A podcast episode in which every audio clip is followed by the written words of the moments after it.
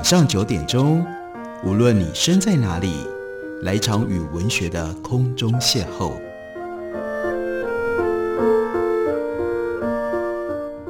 杨照谈书，邀您一同遨游文学世界，认识古今中外的经典之作。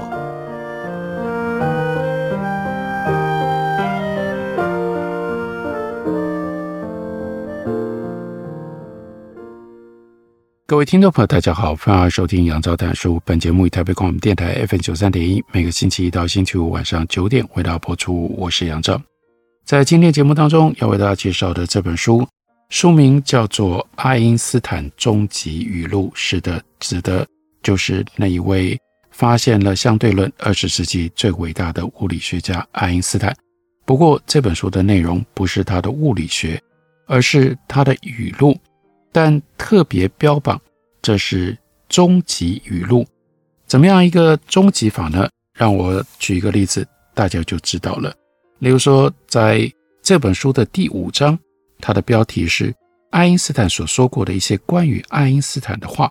这个题目已经很有趣了，里面还有一个小节特别标榜，那叫做爱因斯坦没说过的解释，告诉我们过去十五年当中。在这本书较早的版本里，有一些人给我们的语录是被收录在这个章节里。我感谢他们的帮忙。这是来自于编者 Alice Keller-Price 他的说明。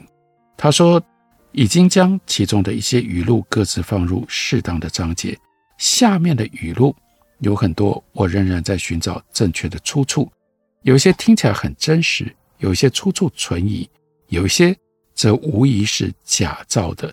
是那些想要借用爱因斯坦的名字，让某一件事情或某一个想法可信度提高的人所做的。在网络上，在阅历上，还有来源不详语录的小册子上，这种例子可以找到几百个。不过呢，在这里，Keller-Price 给我们的只是其中的一些抽样而已。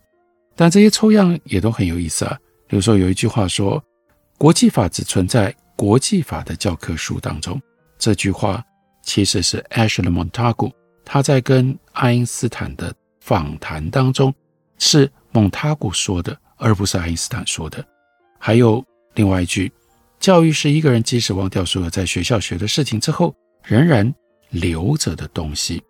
这不是爱因斯坦他所说出来的，是他认同这样的一个想法。在爱因斯坦晚年文集的《论教育》的这个章节里。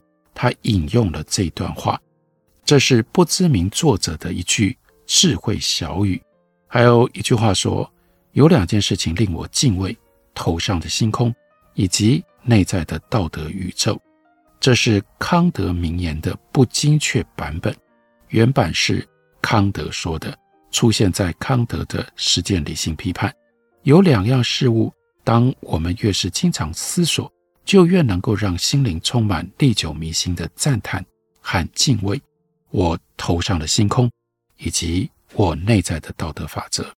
再下来还有一句很有趣的话，据说爱因斯坦说，无线电话不难了解，普通电话像是一只非常长的猫，你在纽约拉扯它的尾巴，它就会在洛杉矶喵喵叫。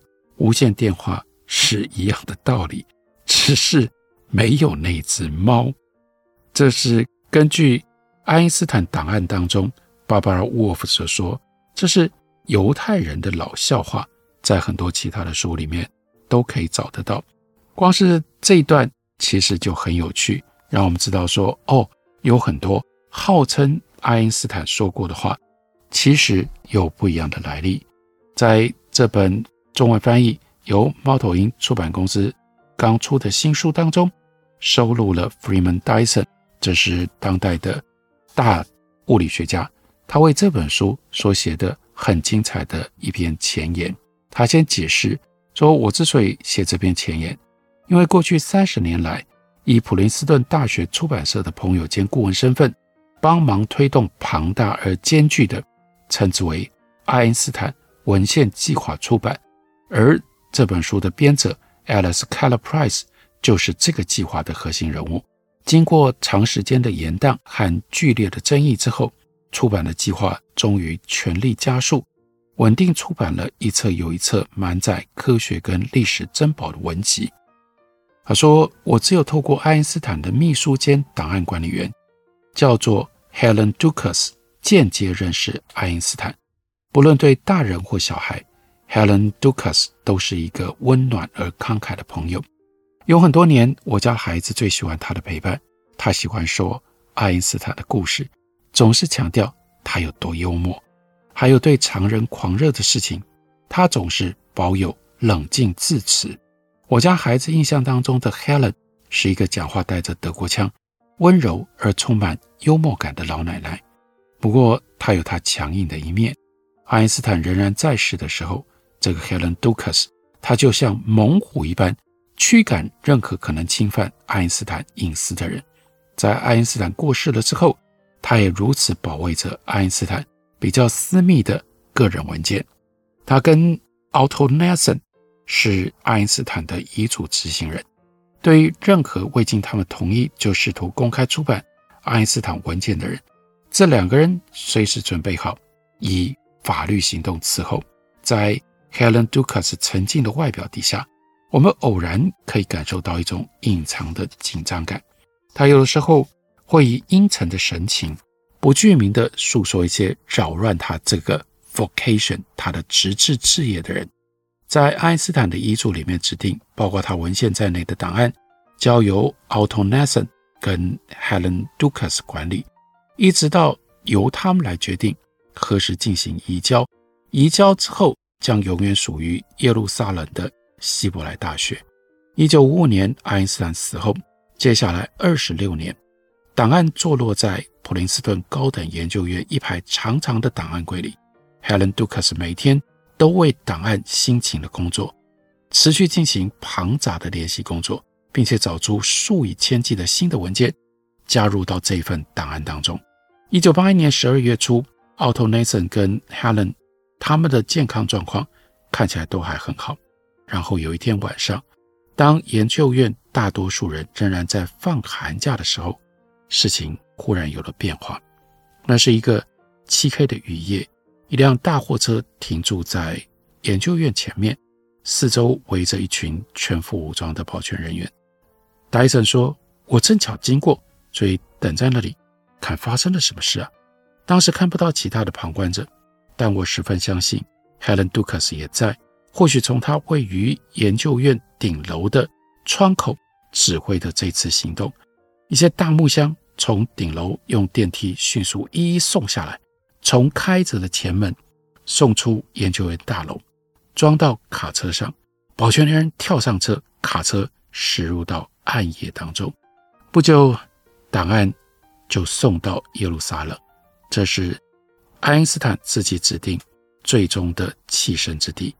Helen Dukas 持续到研究院上班，跟人保持联系，并且整理档案清空之后的空间。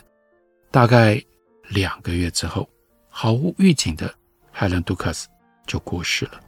他是否对自己的死亡有预感，我们不得而知。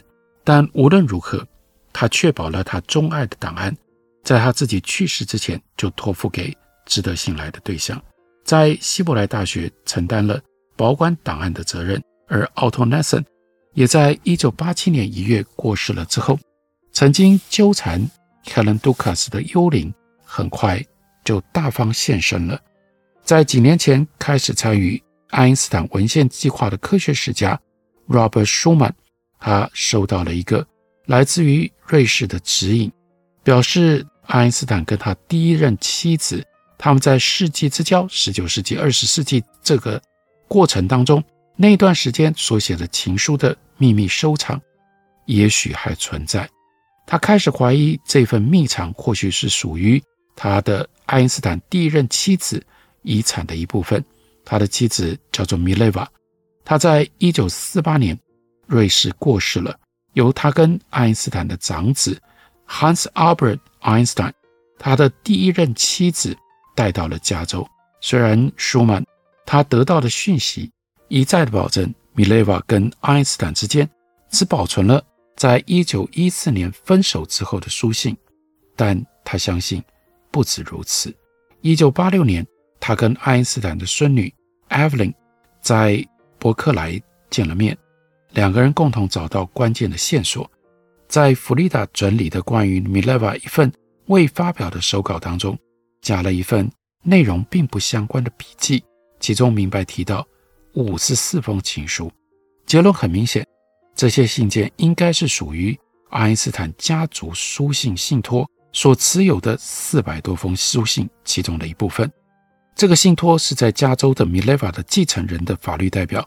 由于早先 Otto Nelson 跟 Helen Dukas 曾经挡下 Frida 传记的出版，所以家族信托不让他们阅读看到这些书信。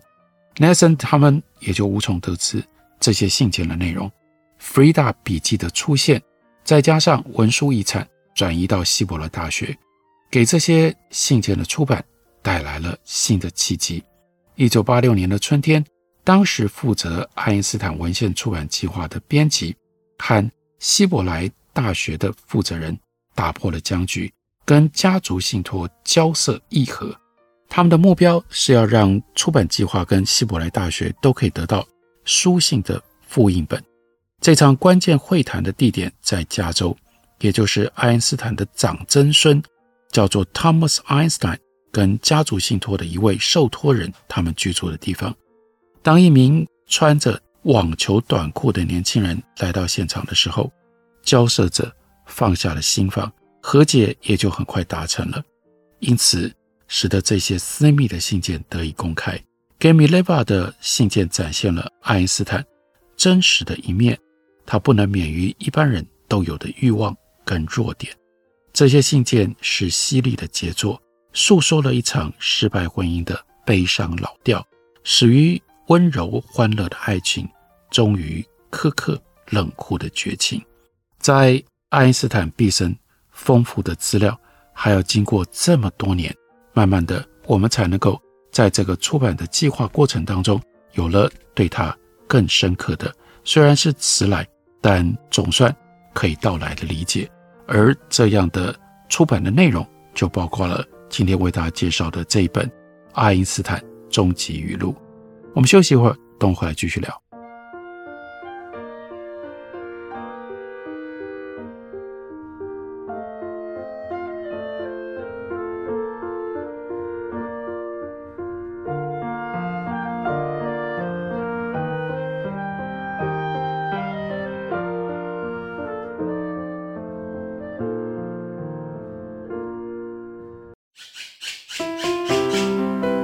大家好，我是刘克襄。亲近自己的城市，找回城市的温暖。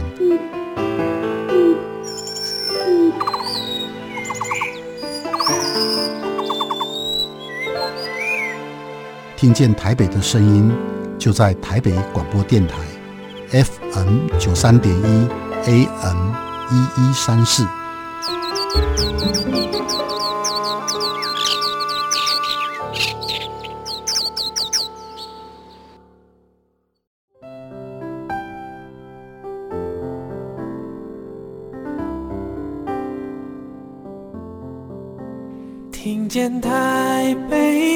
的声音，拥有颗热情的心，有爱与梦想的电台，台北广播 FM 九三点一。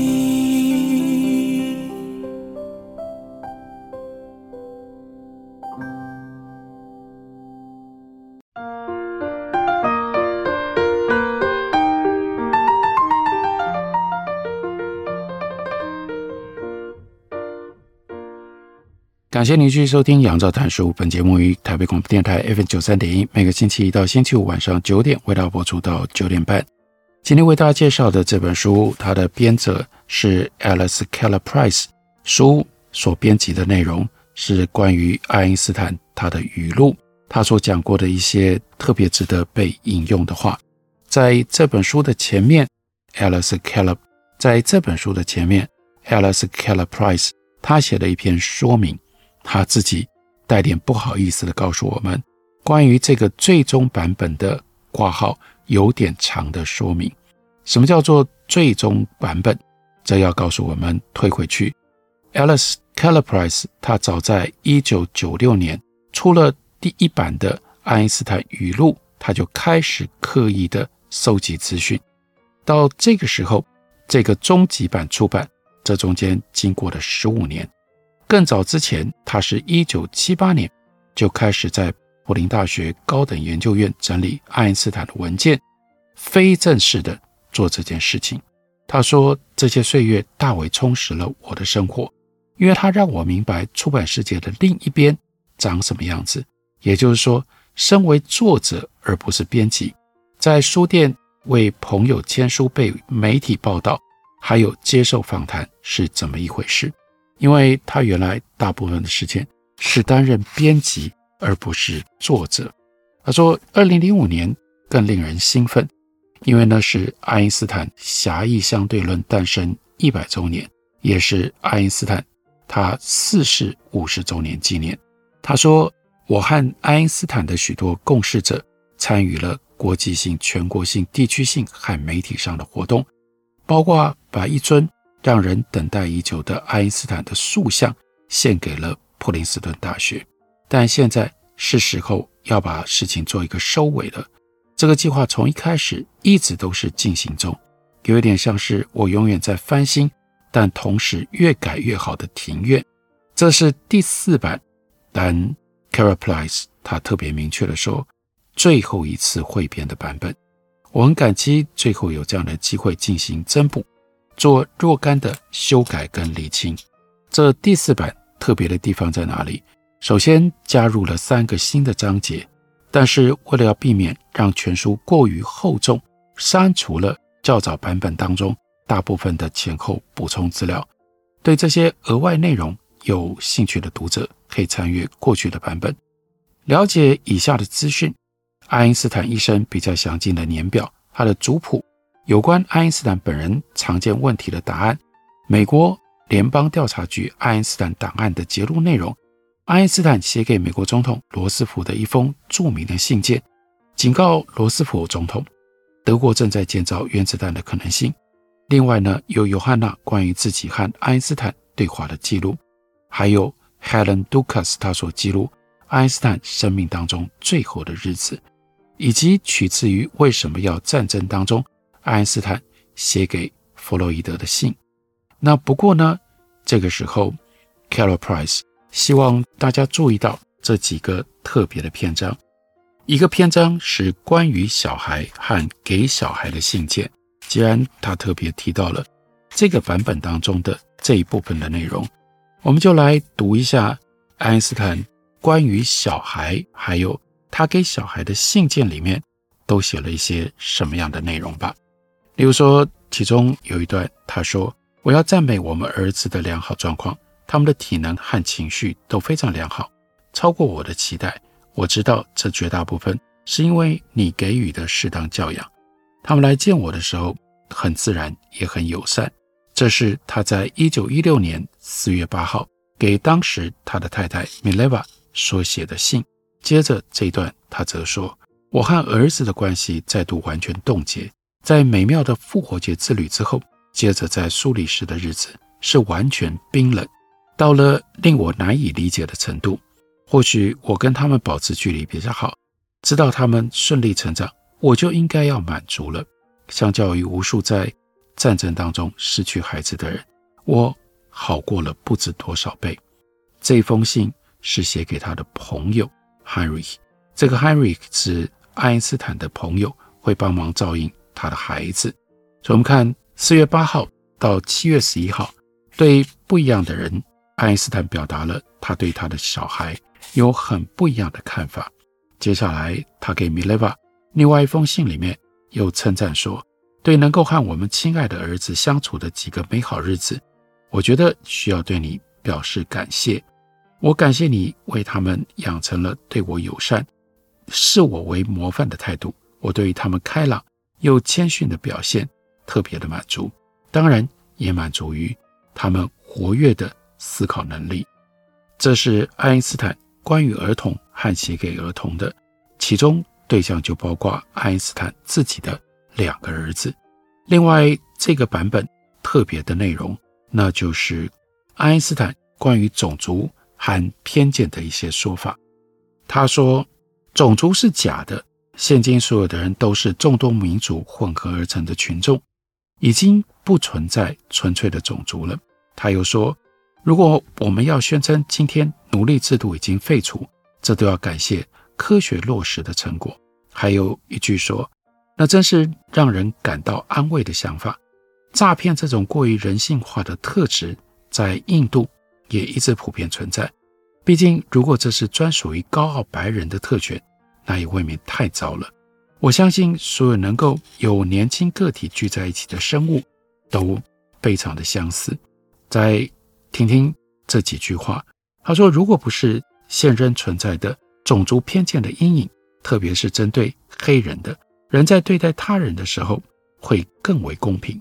我相信每一个人在自己的圈子里都应该尽力消除这种可耻之恶。